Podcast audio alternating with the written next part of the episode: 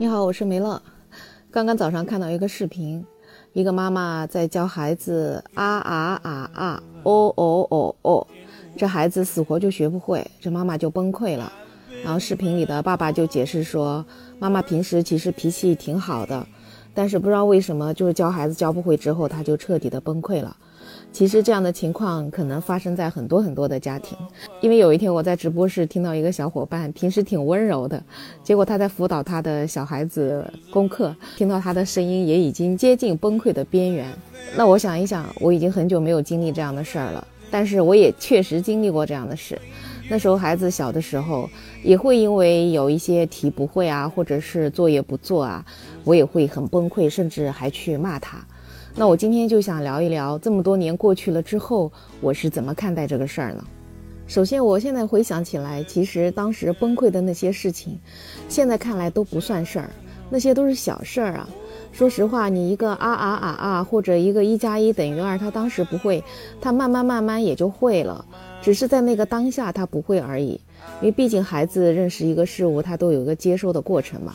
但是我就感觉我当时就把自己的要求就强加在他的头上，就觉得别人会了，你怎么不会呢？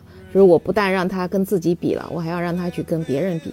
所以我其实想来想去，就觉得我当时的崩溃是因为他达不到我当时对他的这个期望，我根本就没有从他的角度去考虑。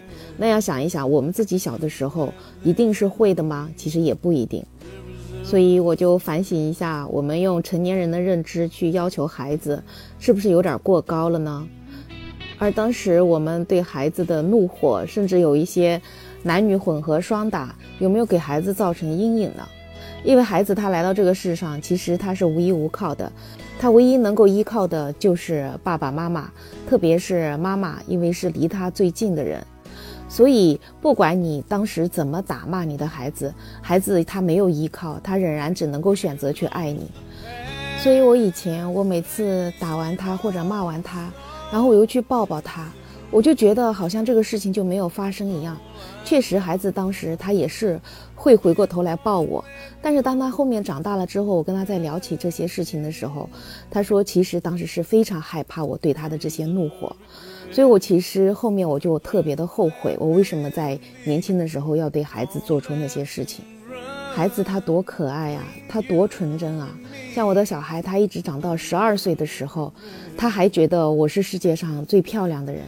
经常我们一起坐电梯的时候，他还忍不住要来亲我一下。而这些他对你的爱，在他慢慢长大之后，他可能就不会再表露出来了。等他发育了之后，他可能有了这种男女之分，或者是有一些感情，就可能不会那么轻易的表达，他也许就藏在心里，或者就觉得有一些害羞。所以我就再也听不到他对我说我是世界上最漂亮的女人，或者我是世界上他最爱的人。所以我在他长大之后，我就特别特别的怀念他小的时候。我经常会跟他说：“哎，你把你那个小时候可爱的宝宝还给我。”其实我真的有的时候就是很想他，但是我想的是童年的他。那我越是想念童年的他的时候，我就越是后悔，在他小的时候，在他最需要我的时候，我对他做出的那些现在看起来就是不可饶恕的事情。虽然在他长大之后，我还经常会跟他反省，说对不起，你小时候我对你做了这些事儿。他嘴上也说啊，没关系，没关系。但是我知道这些事情一定会在他心里造成一定的影响。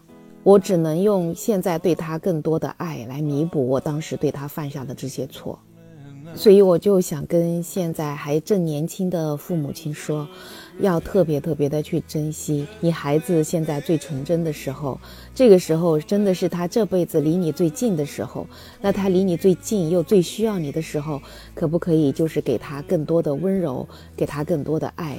也许他可能现在所做的一切还没有达到你的期望。但是可不可以给他一点时间呢？或者有的小孩他就是真的学习达不到你的要求，那你可不可以多去发现一下他别的地方的优点呢？像我的小孩，我以前给他做西红柿炒鸡蛋，那是我第一次给他做西红柿炒鸡蛋。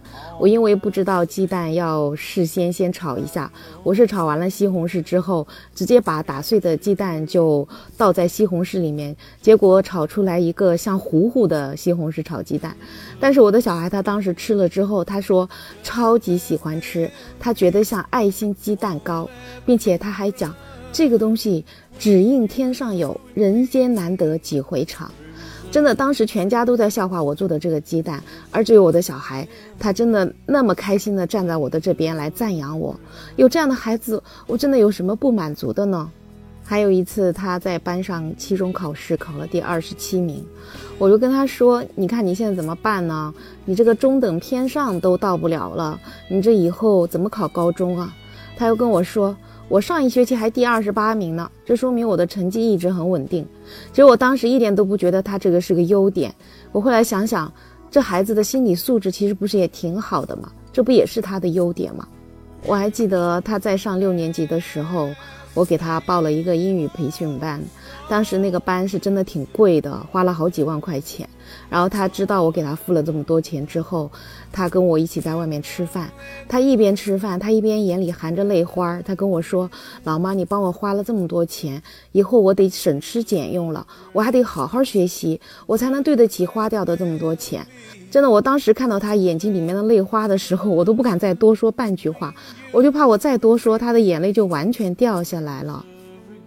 还有我的孩子，他从小到大基本上没有当过班干部，他最高的职位就是课代表，还是一个地理课代表。后来地理课还不上了，他的课代表也没了。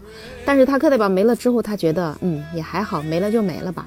他就是一个什么事情就很随遇而安的，其实情绪稳定的小孩。还有一次，他就特别开心、特别兴奋地告诉我，他说他蹭到了一个运动会的职位，可以当服务员。为什么他能蹭到这个职位呢？因为他有一个很要好的同学跑一千五百米，他就要求主动给他递水，然后我就想，哎，太失落了呀，才服务一个同学，毕竟职位还有点太低了。他当时就说，他还有一个同学，第二天也要跑一千五百米，他到时候再争取一下帮那个同学递水。其实你看，他其实还是挺追求上进的。不过后来他也说，他当时之所以要去争取这样的职位，是因为他这样就可以去操场上看热闹了。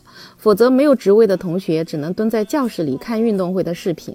我现在再回想起这些他的经历，真的是多可爱的一个孩子。然后他在上初中的时候，因为上数学课有好几次没有认真听讲嘛，他就被数学老师给抓到了，所以数学老师就惩罚他那一周上数学课，他都要被罚坐到最后一排去听课。后来那一周终于过去了，他也不用坐在最后一排了。老师已经特赦他回到原座位上课，但是他跟我讲，他还是很怀念在最后一排上课的感觉的，因为每次一到数学课，他就会说“正起驾出宫”，然后同学们就会欢天喜地的帮他搬桌椅，搬到最后一排。数学课上完之后，他说“正摆驾回宫”，然后同学们再帮他把桌椅搬回去。所以他说他那一阵子就特别的开心。所以你说，虽然他的学习很一般，但是人家的心很大，心理素质很好呀。所以这不也是他的优点吗？所以我就不知道为什么当时为这些事情我就会特别的崩溃。而且我以前还特别喜欢让他跟别人去比，因为跟他从小一起长大的好朋友一直是学霸。有一次期中考试又考了年级第三，然后我就觉得我应该要采访一下我孩子，我就问他有啥感想。他当时只给了我八个字：做好自己，不要在意。其实当时这件事情，我跟朋友讲了之后，我是被朋友批评的。他说：“你为什么要去拷打孩子的自尊心？”但在那个时候，我根本就没有感觉，我就觉得我要想知道一下他的心理。所以，如果这事儿是放在现在，我肯定就不会再去这么做了。所以，我不知道你有没有把你的孩子拿去跟别人比较，可能有的时候在某种程度上就伤害了他的自尊心，也说不定。但不管怎么样，其实我跟我小孩他的亲子关系，在他上了初中之后，还是有很大的改善的。一方面就是他确实是一个挺温和的小孩，另外一方面就是我可能当时自己也慢慢成熟了，也意识到自己对他的不好可能会他造成的伤害。那在我小孩他初中毕业之后，他跟我讲，他说初中三年他最大的收获就是如何处理同学之间的人际关系。他在他们班上女生的朋友大概是男生朋友的三倍，因为大部分的女生的性格都比较细腻敏感，所以他在处理跟女生关系的时候就会特别的谨慎。他不会对某个女生特别热情，也不会特别冷淡，他对每一个女同学都特别的公平对待，所以他的很多女同学就特别喜欢找他聊天，就成了他的好朋友。其实当时我是特别欣赏他的这种人际处理方法的，所以我当时也是鼓励他以后一直要善待女生。那一直到现在，他读大学了，他身边也真的有挺多非常不错的女同学，所以我就觉得我这样一个妈妈，其实真的给了他很多的打击。但是他自己多么的坚强，去调节他自己。所以我现在很多时候回想起来，我觉得庆幸，可能他没有受我太多的影响，但是我也会懊悔，就当时对他做了很多对不起他的事情。那不知道听完我絮叨这么多，你有没有什么改变呢？还是觉得无法控制自己呢？反正不管怎么样，大家都是第一次做父母，在年轻的时候有很多的行为，可能自己也不知道自己有什么问题，或者觉得在那个当下是很难控制自己的情绪。那有的时候可能就是在遇到这些让你崩溃的事情的时候。可以先暂时脱离开那个事情，跳出那个事情的框框，站在一个旁观的角度去考虑一下，考虑一下孩子的感受，考虑一下自己的感受，考虑一下当下的那个环境，可能对我们孩子的成长会更好。反正不管怎么样，就还是回到那句话：孩子他来到这个世界上无依无靠，他在世界上最亲的亲人就只有我们，所以我们一定要无私的对待他，我们要对他好，这是我们应该做的。好了，我是梅乐。我们下期再见。